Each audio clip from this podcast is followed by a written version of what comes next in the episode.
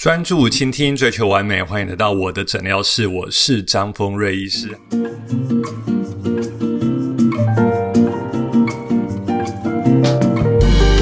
Hello，大家好，又到了我们的新单元了。今天要聊聊什么？记得最近很多人问我人中，张医师，我人中长怎么办？张医师，我脱下口罩，明明就很年轻，为什么看起来就是有点显老、疲惫感？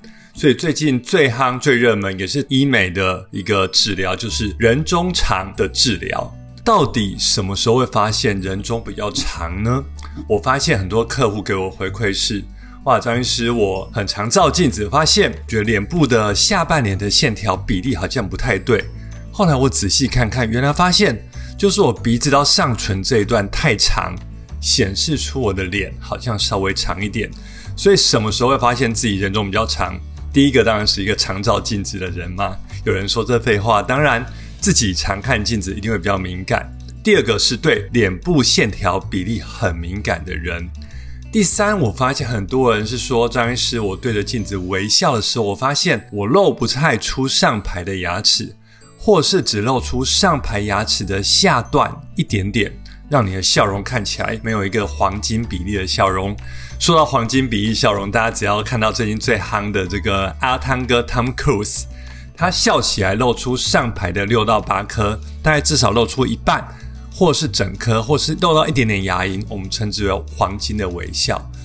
另外一种就是发现自己在拍摄影片，现在大家都是 Vlog 或 YouTuber，在拍摄影片的时候，发现自己讲话的时候怎么很奇怪，只露出下排的牙齿，上排的牙齿一直被过长的人中遮住，导致他讲话的时候牙齿不经意的只露出下排，让他讲话看起来怪怪的。适当的一个牙齿比例是你讲话的时候上下排牙齿会露出一点点。但是你看到一些政治人物，为什么会举政治人物？因为政治人物常常他年纪比较长，或是比较资深的艺人，发现他们在讲话的时候只有露出下排的牙齿，特别是动态的时候，就发现嗯，好像有点怪怪的。所以这几种状况都会发现，嗯，会发现自己人中好像比较长。所以啊，人中这个地方对五官的精致度其实有非常大的帮助。但人中的位置呢，为什么过去大家并没有太注意？因为其实它不是第一眼我们会注意到的地方，尤其在最近的疫情，有时候疫情呢，我戴上口罩，很多人叫口罩杀，戴上口罩，嗯，好像男的帅，女的美，拿下口罩发现，哇，其实跟戴上口罩有落差，其中大家发现关键的比例就是人中，而且这个地方虽然只是零点五公分或零点三公分的差异，这就会影响到整个脸部整体的和谐度、整体的轮廓。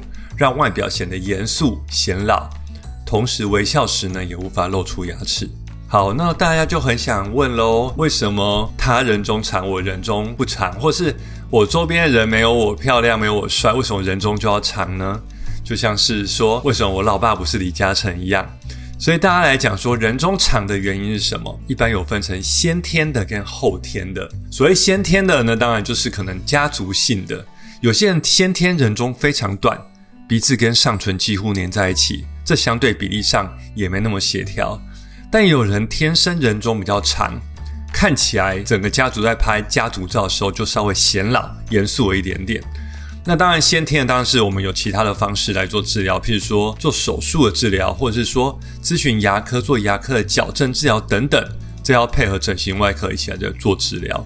第二个叫后天的，很大部分人是属于后天人中慢慢的变长。怎么说呢？人中的皮肤就像身体脸部的皮肤一样，脸部跟脖子的皮肤会慢慢的老化松弛，人中这一段的皮肤也是，它就像橡皮筋一样，慢慢的越拉越长。而且啊，我们每天嘴巴实在是一个我们非常重要的一个东西，它可以用来沟通、吃东西，用来做 kiss 跟感情的交流等等。所以这个段皮肤用的比较多，自然而然它会比较容易变长老化。所以后天一个是老化的皮肤松弛，造成人中的变长，或是第二个后天是你可能做过正颚手术，做过矫正手术，不管是做过正颚手术，做过矫正手术，原本顶在人中下巴的骨头，可能因为手术后变短了，或是变没那么外凸了，所以这样子看起来你人中就会稍微往下盖变长。所以看人中看起来就长一点。而且人中变长啊，常常连带着你的上唇会慢慢变薄、下压、内缩。很多人中常常客户跟我讲说：“张医师，我其实以前上唇没那么薄的，随着年纪稍微长一点，我人中不仅长了，上唇也变薄了。画口红、唇蜜的时候，发现怎么薄薄一画就画完了。”所以这也是人中长连带的上唇下压一个缺点。所以啊，大家会说，那张医师，那到底我平常看镜子，我发现不了我人中到底比例好不好？那现在跟大家分享，教大家一个最简单的实测方法。大家可以同时听 p a 可以拿起手机啊，或马上自拍一下，你的人中的长度比上你的下巴的长度，有个黄金魔术数字叫一比二。也就是说，你的人中长度假设是一点五公分，你的下巴可能要三公分。当然，这不是死的，所以大家要记住，黄金的比例叫一比二。下巴的长度是否适当，也是牵涉到你整个人中适不适当，还有你整体的轮廓适不适当。所以有些人是会看镜子啊，或录影就发现，哇，你的人中比例是多少？基本上一个大圆就是一比二。当你的人中长度超过，可能超过一点五或一点六公分等等之类的，大家可以拿尺量一下。这时候人中相对的就比较长，因为你下巴不能无限制的变长嘛。下巴这么长，那我人中要一比二，那这时候不是很适当，所以要整体去评估。所以啊，说到假设你真的人中长了，我们要如何来做解决？当然，我们有用非手术类跟手术类。所谓非手术类，maybe 就是目前最夯的电波、音波。或打一些肉毒做紧致，但是它的改变其实很轻度，因为肌肤一旦变长了，这些电音波的治疗会让它微微的收缩，皮肤紧致一点。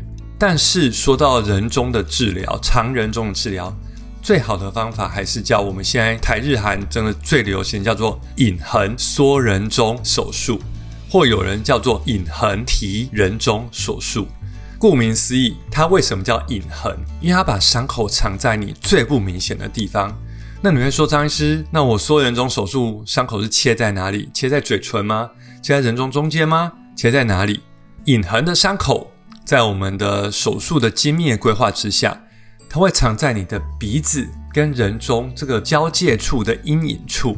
也就是说，借由显微缝合技巧跟整外很细致的切口的技巧。造成一个隐痕缩人中的切口，所以啊，其实这是一个改变非常满意的手术。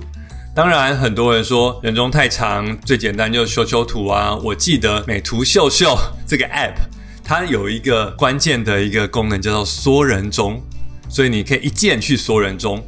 那其实我真的会想说，哇，美图秀秀它也是与时俱进嘛。为什么它这么多瘦脸、消痘、眼睛变大，会有一个缩人中的一个关键的一键按钮，代表说它发现了其实人中改变了对脸的比例。我们会借由鼻下阴影处切除多余的皮肤，伤口会藏在这个交界处。这个手术两大好处：第一，不仅缩短了人中，让你的人中比例更完美；第二个，同时也重新让上唇变薄、下压的情形获得改善。让上唇有点更饱满，有点轻度的往外，再重新抬头挺胸，重新外翻一点点，达到一个提唇的效果，让唇形变得更翘、更好看了。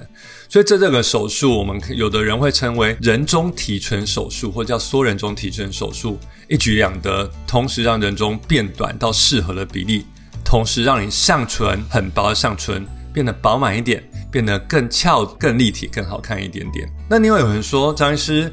那我到底是人中问题，是否其他问题呢？我想美是整体的，脸的比例也是整体和谐的。我们要想到说，嗯，那人中我们跟邻居的关系如何影响我们人中的比例？人中的邻居有哪些呢？第一当然是它上方它的鼻子，你的鼻子是否有朝天，或你鼻子是否有鹰钩，这个比例也会影响人中的感觉。所以朝天就让你人中看起来好像特别长。